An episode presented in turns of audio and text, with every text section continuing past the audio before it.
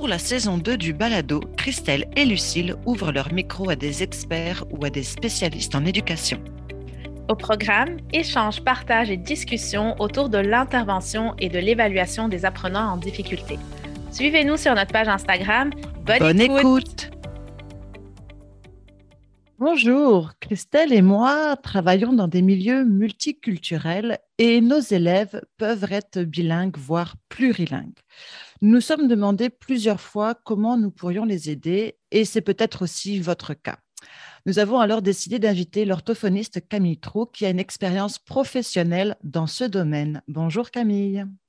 Bonjour Lucille, bonjour Christelle. Ravie d'être avec vous. Oui, et sachant que nous avons aussi trois différents euh, fuseaux horaires, donc on est vraiment dans le, plurilinguisme multiculturel, c'est parfait. Euh, peux-tu commencer, s'il te plaît, d'abord avec les mythes justement entourant le bilinguisme? Oui, tout à fait. Alors, euh, dans le bilinguisme, de nombreux mythes existent et persistent, notamment dans l'esprit des gens et particulièrement les personnes monolingues. Euh, ces personnes véhiculent de fausses idées sur le bilinguisme parce qu'elles pensent le connaître et ça n'est pas euh, le cas. Alors, quelques exemples de mythes fréquents que vous avez déjà dû rencontrer ou entendre.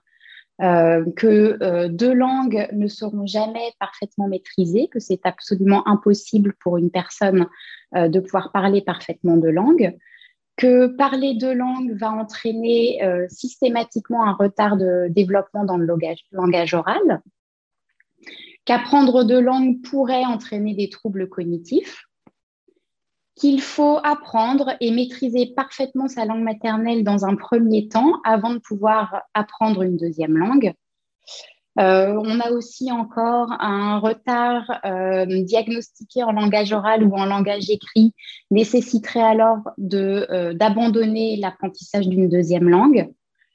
on pourrait aussi trouver parmi ces mythes qu'il est impossible de devenir bilingue à l'âge adulte. Ou que certaines langues sont plus valorisées que d'autres, sont meilleures que d'autres pour être bilingues. Donc ça, c'est vraiment les plus fréquents, ceux qu'on entend les plus souvent. Exactement, c'est vrai qu'on a déjà entendu ça euh, par, euh, par des parents ou par des collègues, des, méconnaissances et des mythes euh, qui, qui, des fois restent aussi accrochés. du coup, peux-tu nous expliquer un peu la prévalence et du coup, qu'est-ce que la conception du bilinguisme alors?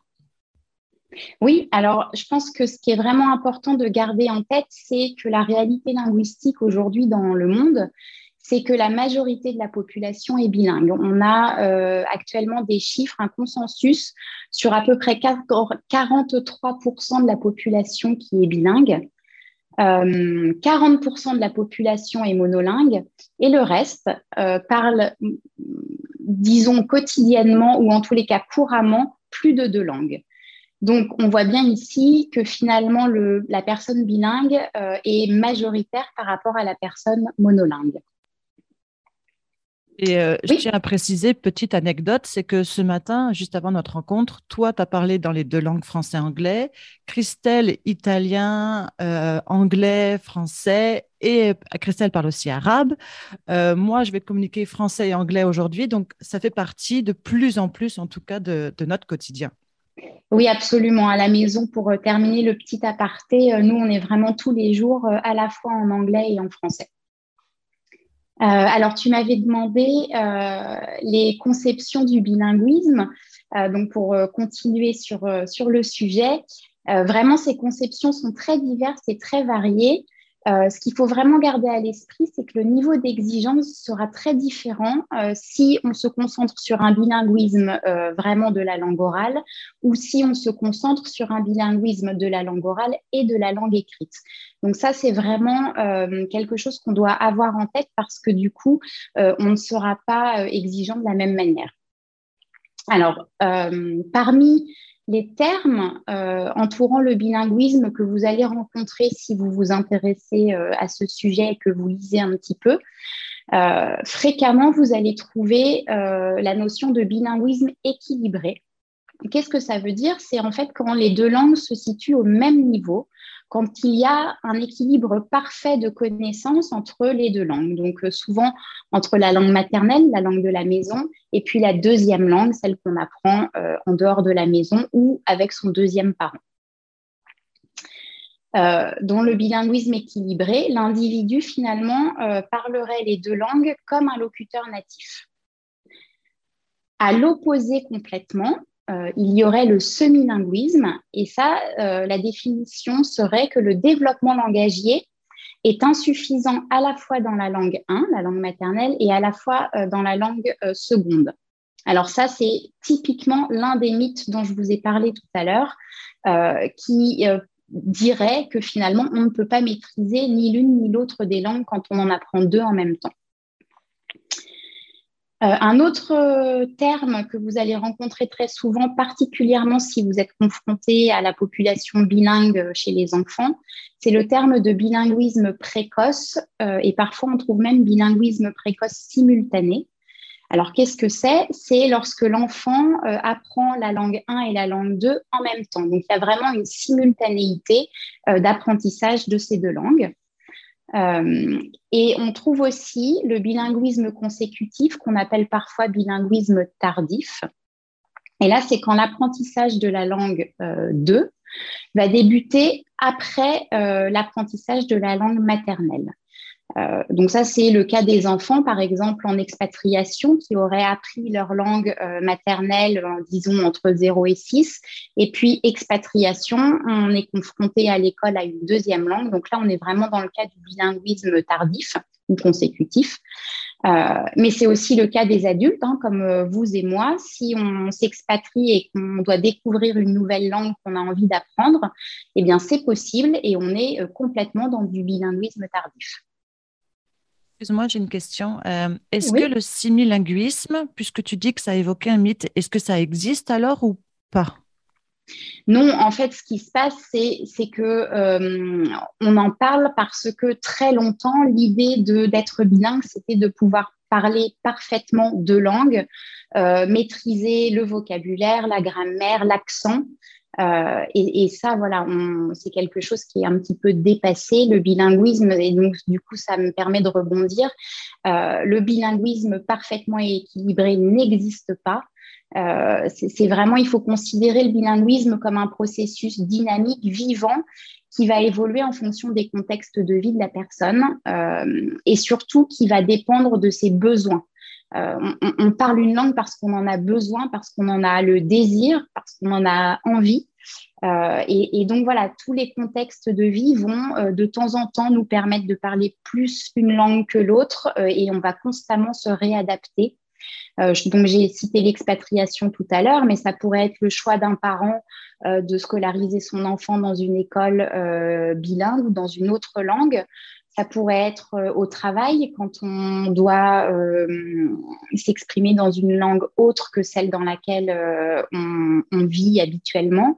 les couples mixtes, quand on a deux langues différentes à la maison. voilà, donc les contextes de vie façonnent aussi notre rapport au bilinguisme et ça, c'est vraiment quelque chose que j'aimerais que vous reteniez du podcast d'aujourd'hui aussi, moi, ça me fait penser à une amie. Son père est anglophone, sa mère était francophone.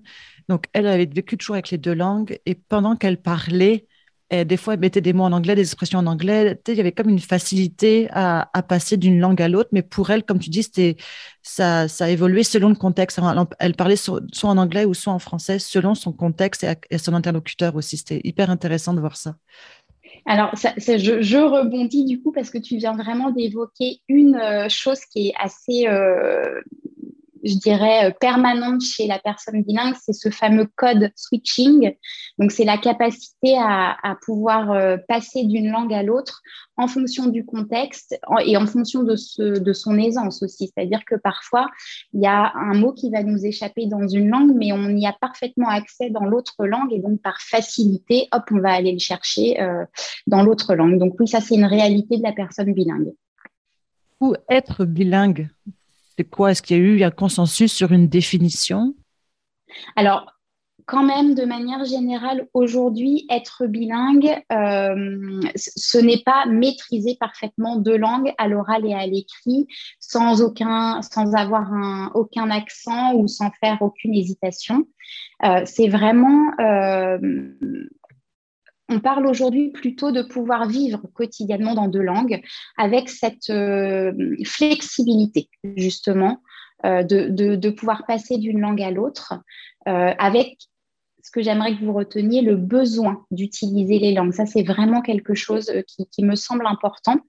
Et être bilingue, ça n'est pas que la langue, c'est tout ce qui gravite autour de la langue. Euh, je pense aux codes linguistiques, aux codes sociaux, aux codes culturels aussi, qui sont différents d'une langue à l'autre. Euh, et la langue est finalement un moyen de pouvoir véhiculer tous ces codes.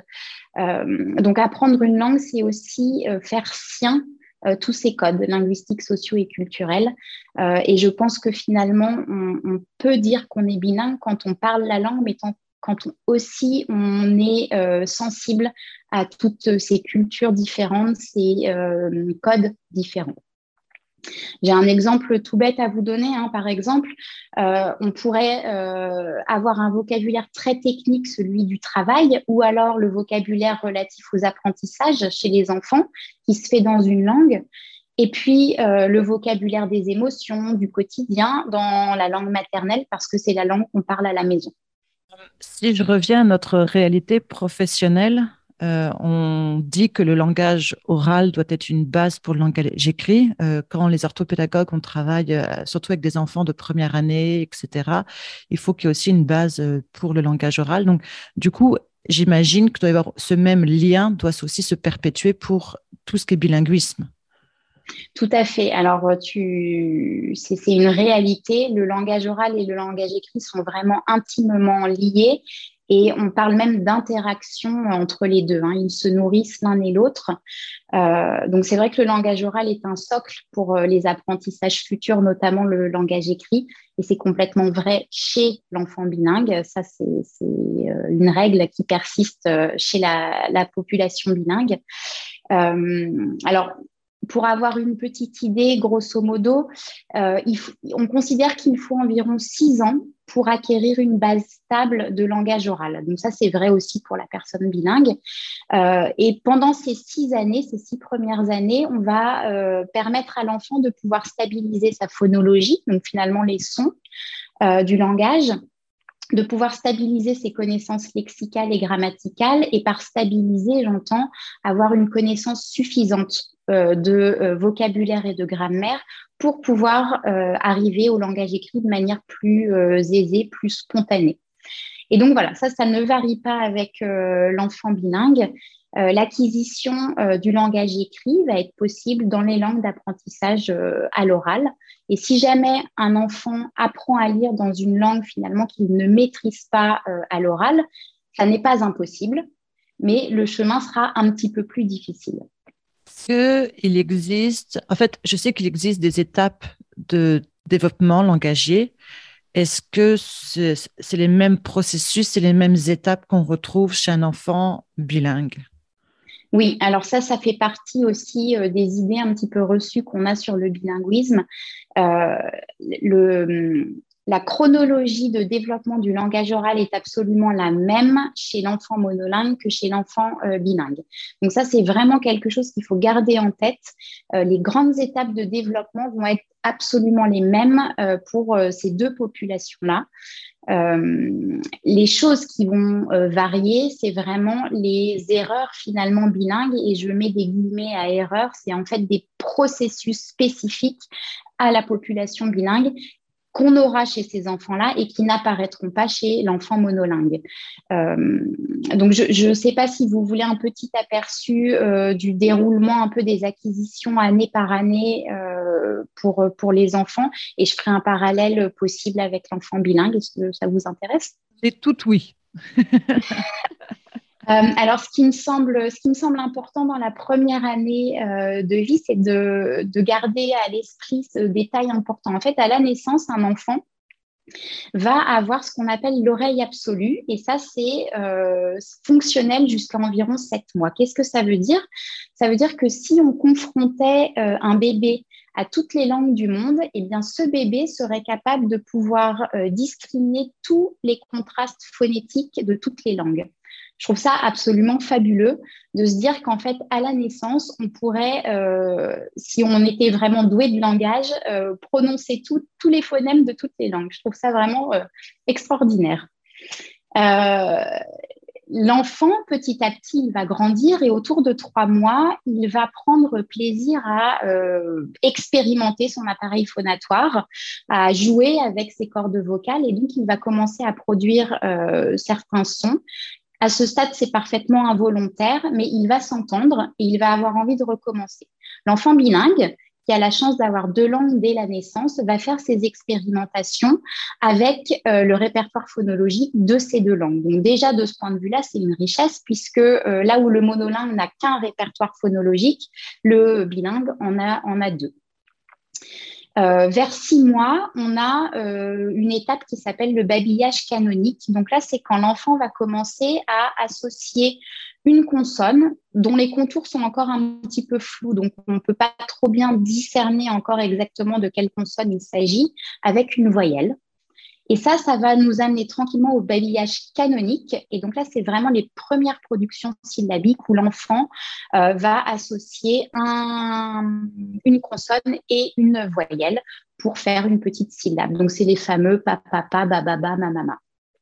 Donc, entre 6 et 12 mois, ce qu'il faut retenir, c'est vraiment euh, les fondements de l'articulation qui se mettent en place.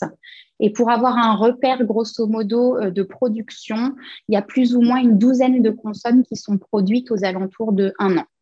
Euh, quand l'enfant arrive autour de deux ans, dans la deuxième année, il commence à jargonner. Euh, qu'est-ce que ça veut dire? Ça veut dire qu'en fait, il va respecter la prosodie du langage euh, et il va baragouiner quelque chose qui ne sera pas euh, très compréhensible, mais ça va imiter la prosodie du langage. Et là encore, l'enfant bilingue, euh, il a cette capacité à pouvoir le faire dans les langues de son environnement. Et si on a des langues qui sont très différentes d'un point de vue phonétique, je, vais prendre par exemple le français et le chinois, on va s'apercevoir que euh, les enfants vont jargonner en respectant la, prosodie de ces langues-là. Donc c'est assez intéressant de voir que déjà, il y a une sensibilité euh, très tôt finalement. Aux alentours de 15 mois, euh, les enfants vont produire ce qu'on appelle une holophrase. Et là, c'est en fait un mot qui a valeur de phrase. Euh, donc, bah, souvent, c'est papa ou maman et ça peut vouloir dire absolument tout. Euh, j'ai faim, j'ai soif, je suis fatiguée. ce, genre, ce genre de choses. retenez que dans la deuxième année, l'enfant de 18-20 mois va comprendre environ 100 à 200 mots.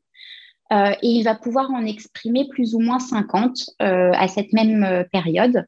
L'enfant bilingue va comprendre et s'exprimer dans les deux langues.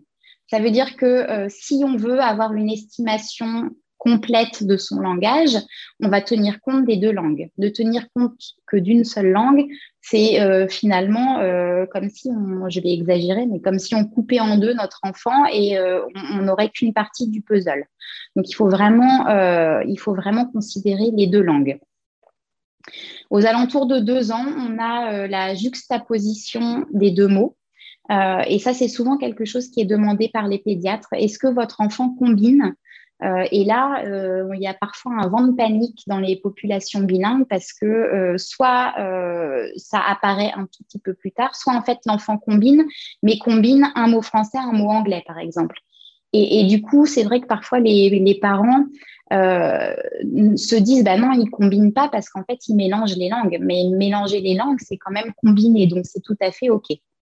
Euh, et aux alentours de deux ans, on a la maîtrise des occlusives. Alors, un petit rappel très rapide, en français, on a six occlusives, euh, trois sourdes, le p, le t et le k, et trois sonores, le b, d et g. Et donc, les enfants commencent par maîtriser ces sons-là qui sont plus faciles. Euh, voilà, donc gardez surtout à l'esprit que ces stades-là chez l'enfant bilingue se répartissent dans les deux langues. Euh, est-ce que vous voulez que je continue, troisième année, quatrième année? On a pris notre carnet et notre crayon pour prendre des notes. Alors, vas-y pour la troisième année. Alors, la troisième année, c'est une année qui est assez importante parce que c'est le moment, euh, aux alentours de 33-36 mois, on parle d'explosion lexicale. Et pourquoi on utilise ce terme-là? Parce qu'en fait, l'enfant va très rapidement employer de plus en plus de mots. Et on a parfois vraiment littéralement plusieurs mots par jour euh, pour certains enfants. Encore une fois, chez l'enfant bilingue, ça peut être euh, plusieurs mots par jour, soit dans une langue, et donc il y a une langue qui va prendre un petit peu le pas sur l'autre langue, soit dans les deux langues. Euh, donc ça, c'est pareil, j'attire votre attention là-dessus. Ce développement langagier qu'on appelle en balancier, il est parfaitement normal chez l'enfant bilingue, euh, c'est-à-dire qu'on va avoir l'impression parfois qu'une langue est surinvestie par rapport à l'autre euh, et que du coup l'autre est un petit peu délaissé. Et ça, euh, c'est constamment en changement, en mouvement au cours de l'acquisition bilingue. Donc, ce sera tantôt l'une euh, langue qui sera euh, surinvestie, tantôt l'autre, et l'enfant va se réadapter au fur et à mesure. Donc, vraiment, cette explosion lexicale chez l'enfant bilingue, elle a lieu dans les deux langues. Et puis, toutes les consonnes commencent à être tranquillement acquises au cours de cette troisième année. Dans la quatrième année, euh, l'explosion lexicale se poursuit et on a même certains enfants qui commencent à raconter leur journée. J'attire votre attention là-dessus. Les enfants qui parleraient une langue à la maison et qui seraient scolarisés euh, dans une autre langue, euh, c'est parfois beaucoup plus facile pour eux de raconter dans la langue de l'école ce qu'ils ont fait au cours de cette journée. C'est pas forcément qu'ils n'ont pas envie d'utiliser la langue maternelle, mais comme les concepts et les choses ont été vues dans une langue, c'est beaucoup plus aisé pour eux de le raconter dans la même langue que de transposer dans l'autre langue.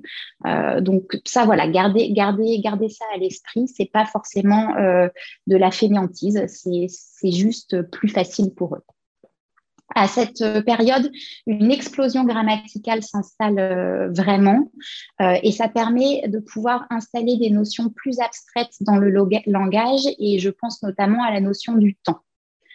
dans la cinquième année, l'enrichissement du vocabulaire se poursuit on constate quand même à cet âge-là un, réel plaisir à la communication. Donc là, les enfants vraiment sont euh, parfaitement acteurs euh, de leur langage et ils prennent plaisir à vous raconter des choses, à vous poser des questions. Euh, donc ils deviennent vraiment des locuteurs actifs.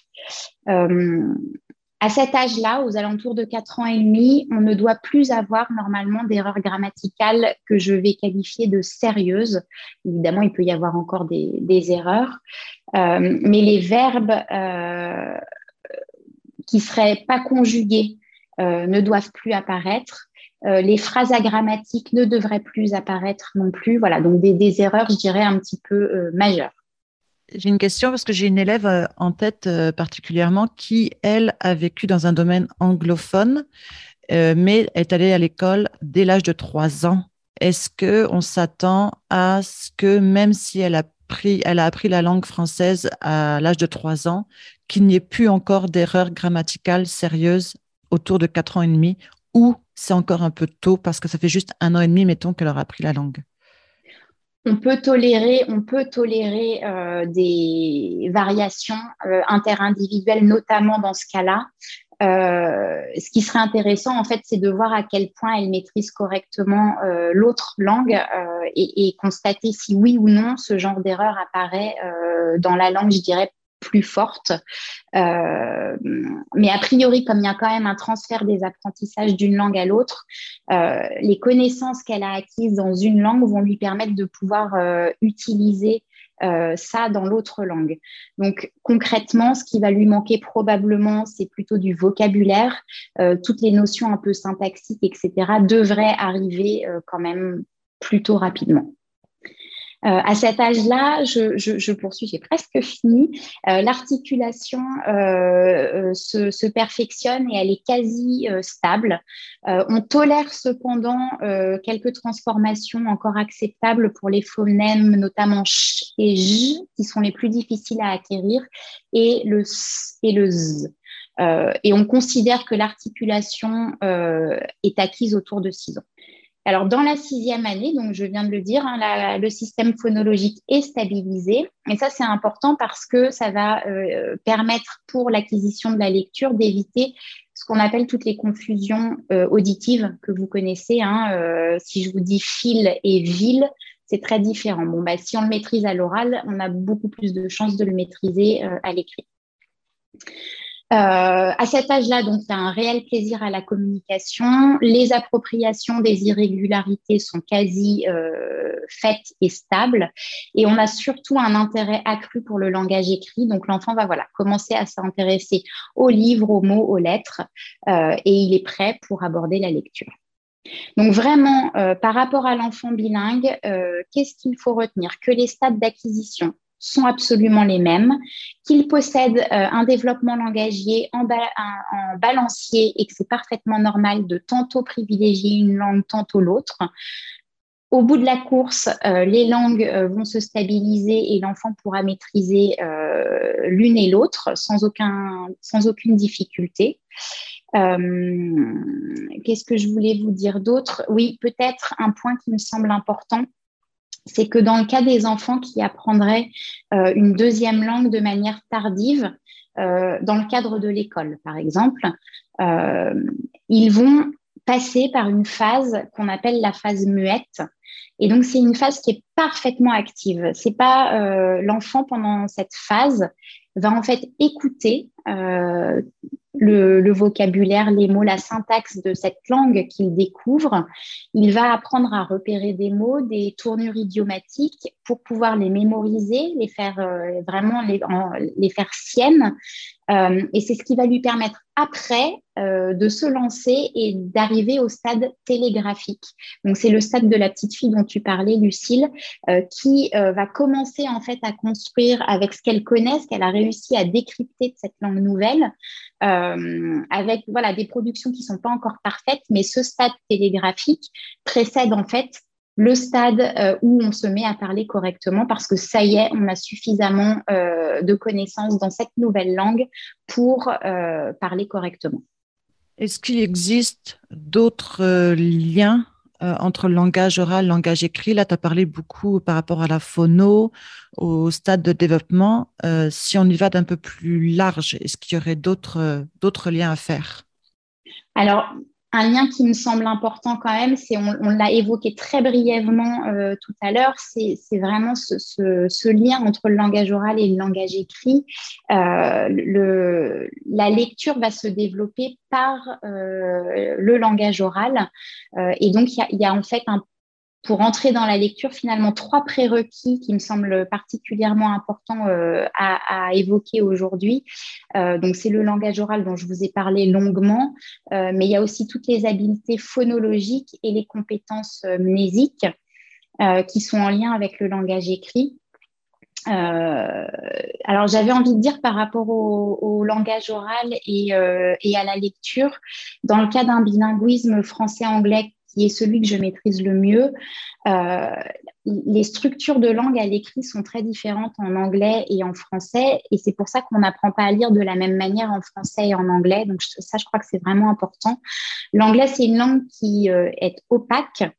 Euh, parce qu'en fait, il y a une très grande différence de nombre entre les phonèmes à l'oral et les graphèmes à l'écrit. et qu'en plus de ça, il y a 40% de mots irréguliers en anglais, ce qui est énorme. Qu'est-ce que ça veut dire? Ça veut dire qu'un enfant qui va apprendre à lire en anglais va apprendre de manière plutôt globale. Euh, et donc, pour pouvoir se corriger quand on apprend à lire et à avoir justement cette rétroaction sur les possibles erreurs, il faut avoir un stock de vocabulaire euh, qui est quand même conséquent parce que c'est ce qui va permettre de suppléer la, la lecture au début. Quand on apprend à lire en français, euh, on, parle en français d'une langue qui est peu transparente, donc c'est un petit peu moins pire qu'en anglais, euh, mais ça reste difficile tout de même. Il y a un, gros écart aussi entre euh, le nombre de phonèmes à l'oral et le nombre de graphèmes à l'écrit. Il y a 7% de mots irréguliers en français. Euh, donc, ce qui nous permet en français quand même de pouvoir lire, apprendre à lire avec une méthode plutôt syllabique. Et plus on va avancer, d'incorporer les mots irréguliers et donc de passer par une lecture globale. Euh, donc, ben, l'enfant euh, qui a un bon vocabulaire en français également, c'est pareil, ça lui permet de suppléer sa lecture. Et donc, c'est un peu la bouée de sécurité. J'ai un bon stock de vocabulaire, donc c'est plus facile d'apprendre à lire. Donc ça, ça, me paraît quand même très important à, souligner.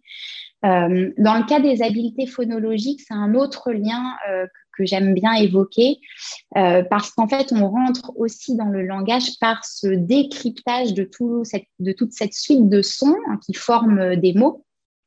Et euh, dans le cas de l'enfant bilingue, travailler sur la conscience phonologique, sur les habiletés phonologiques, en fait, on peut le faire euh, dans n'importe quelle langue. les habiletés phonologiques, c'est vraiment un grand tiroir, une grande compétence euh, qui va être finalement au service de plusieurs langues. Et donc, si vous travaillez cette compétence en anglais, ça servira de toute façon le français et inversement, euh, parce qu'on sait que maintenant les transferts d'apprentissage d'une langue à l'autre existent.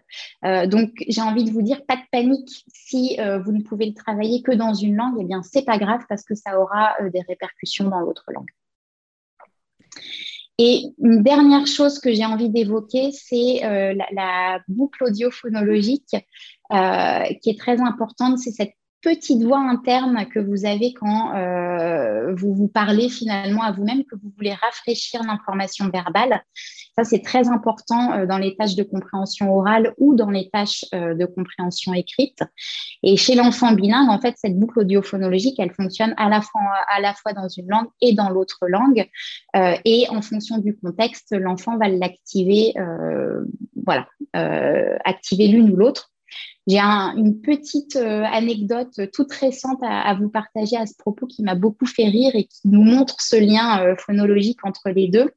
Euh, donc j'ai ma troisième fille qui a trois ans et demi qui jouait avec sa sœur et sa grande sœur lui dit comme come to the pool et elle lui a répondu mais ça c'est pas une poule qui donc dans sa tête c'était la poule l'animal et elle a répondu c'est pas une poule c'est une piscine et donc, je trouve ça absolument fabuleux de voir à quel point euh, le répertoire phonologique, en fait, quand on a deux langues, il est constamment euh, en lien euh, avec ces deux langues. Voilà, c'était la, petite, le petit moment d'aparté que je trouvais intéressant.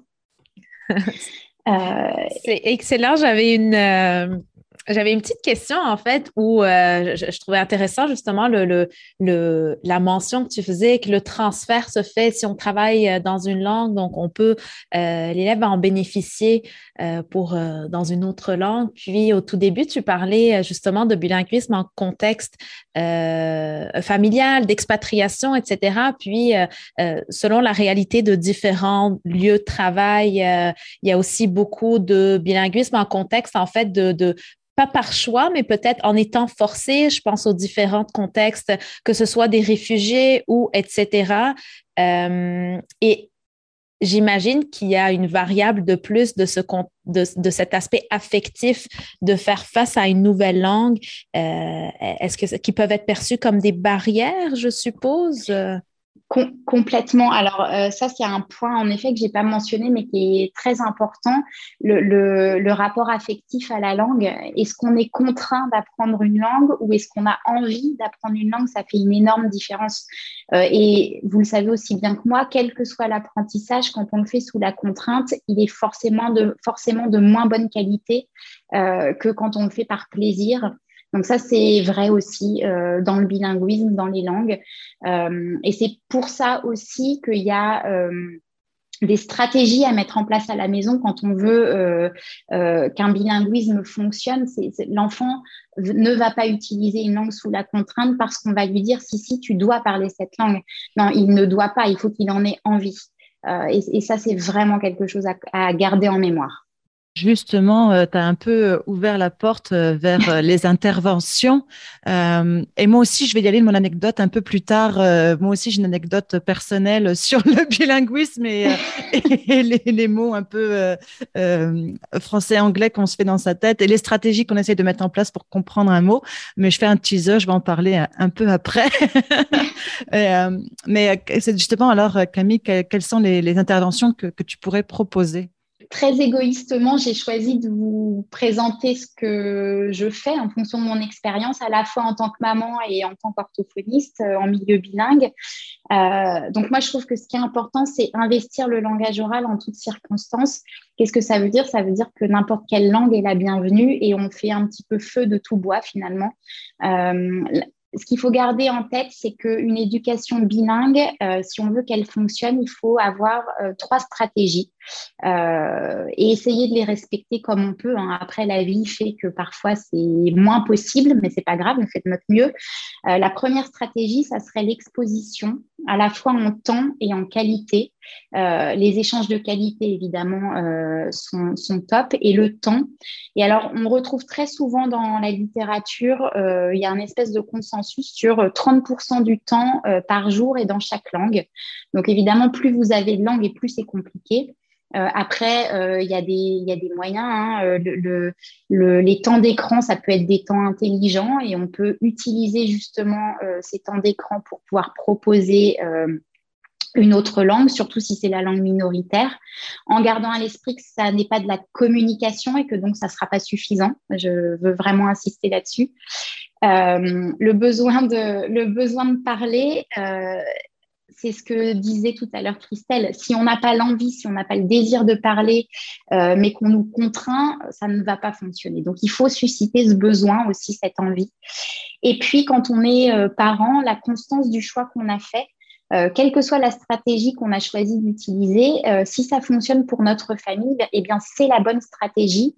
Euh, mais vraiment la stabilité, la constance du choix que l'on a fait va vraiment amener la réussite de l'apprentissage. Ça, ça c'est vraiment très important. ce, que j'aime bien faire, quand je peux, euh, c'est créer un partenariat entre euh, vraiment l'école, la famille et le spécialiste si euh, une intervention ciblée a lieu. Pourquoi? Parce que je trouve que c'est vraiment un gain de temps pour tout le monde et particulièrement pour l'enfant. et surtout, l'enfant se sent valorisé. Il se sent valorisé dans toutes ses langues. Il se sent valorisé dans ses compétences et dans ses difficultés. donc, je trouve que c'est vraiment important. Et comment on peut faire ça? Bah, de deux manières différentes, en donnant les bonnes informations aux parents, donc en leur expliquant par exemple euh, bah, quels sont les mythes du bilinguisme, pourquoi il faut réussir à s'en détacher, euh, que euh, faire des comparaisons euh, c'est pas forcément toujours judicieux. Je, je, comparer un enfant bilingue et comparer un enfant euh, monolingue, c'est un petit peu comme si je vous comparais euh, une Ferrari et puis une deux chevaux. C'est c'est pas comparable. Euh, ça fonctionne pas de la même manière. Bon bah c'est pareil pour un monolingue et un bilingue. Euh, les rassurer par rapport euh, au, stress potentiel d'un retard. Euh, les stades de développement sont les mêmes, donc il faut, faut, vraiment asseoir en fait leur légitimité par rapport à l'utilisation de toutes ces langues.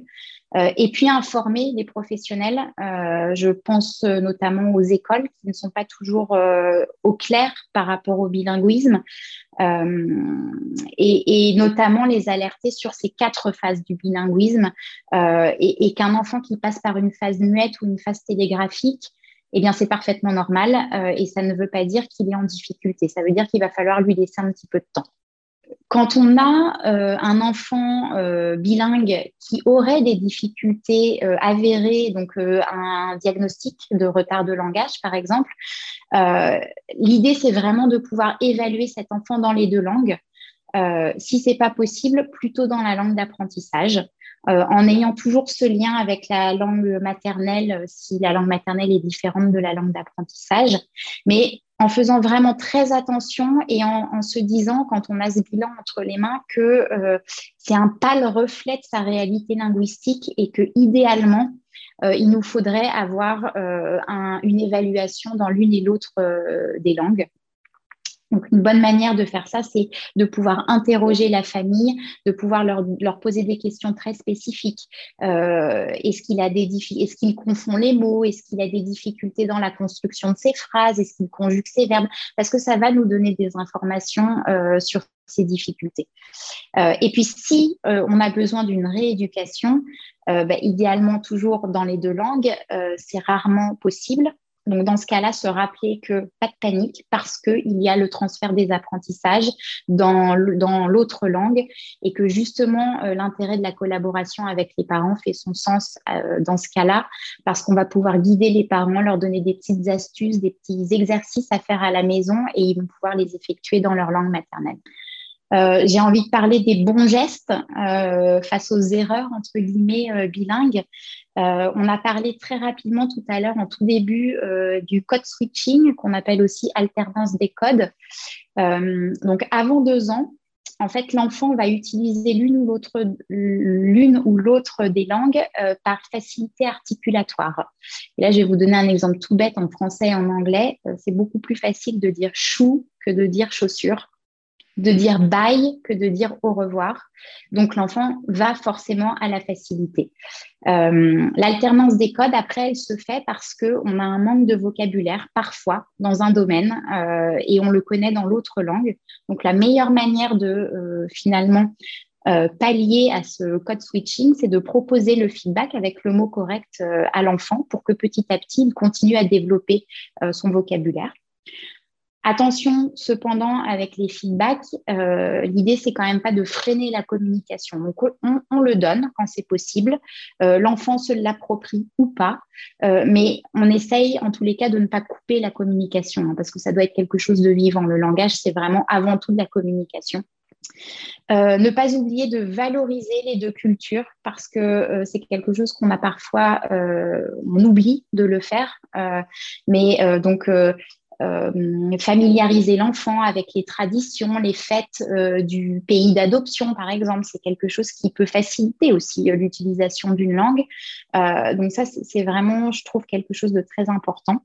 Pas de comparaison surtout pas de comparaison. Je crois que je l'ai répété plusieurs fois et je suis désolée de me répéter, mais je, le vois trop souvent euh, et, je trouve que c'est vraiment une source d'angoisse pour les parents. Hein. Euh, euh je repense moi, j'ai été dans cette posture-là où je rentrais l'été et mes filles étaient confrontées en fait à des enfants monolingues qui n'avaient que du français à longueur de journée et oui, qui euh, beaucoup plus de vocabulaire en français que mes filles, mais elles n'avaient pas du tout le vocabulaire anglais que les miennes avaient. Donc euh, voilà, c'est une question de balance et il faut se resituer par rapport à tout ça.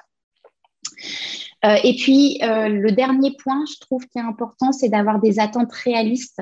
On, sait quand on fait le choix du bilinguisme ou du multilinguisme que c'est un projet de longue haleine qui se fait sur le long terme. Euh, donc voilà, ne pas confondre vitesse et précipitation, j'ai envie de dire, et se laisser le temps. Euh, on a le temps pour apprendre des langues, on a toute la vie pour apprendre euh, des langues, donc pas de stress par rapport à ça.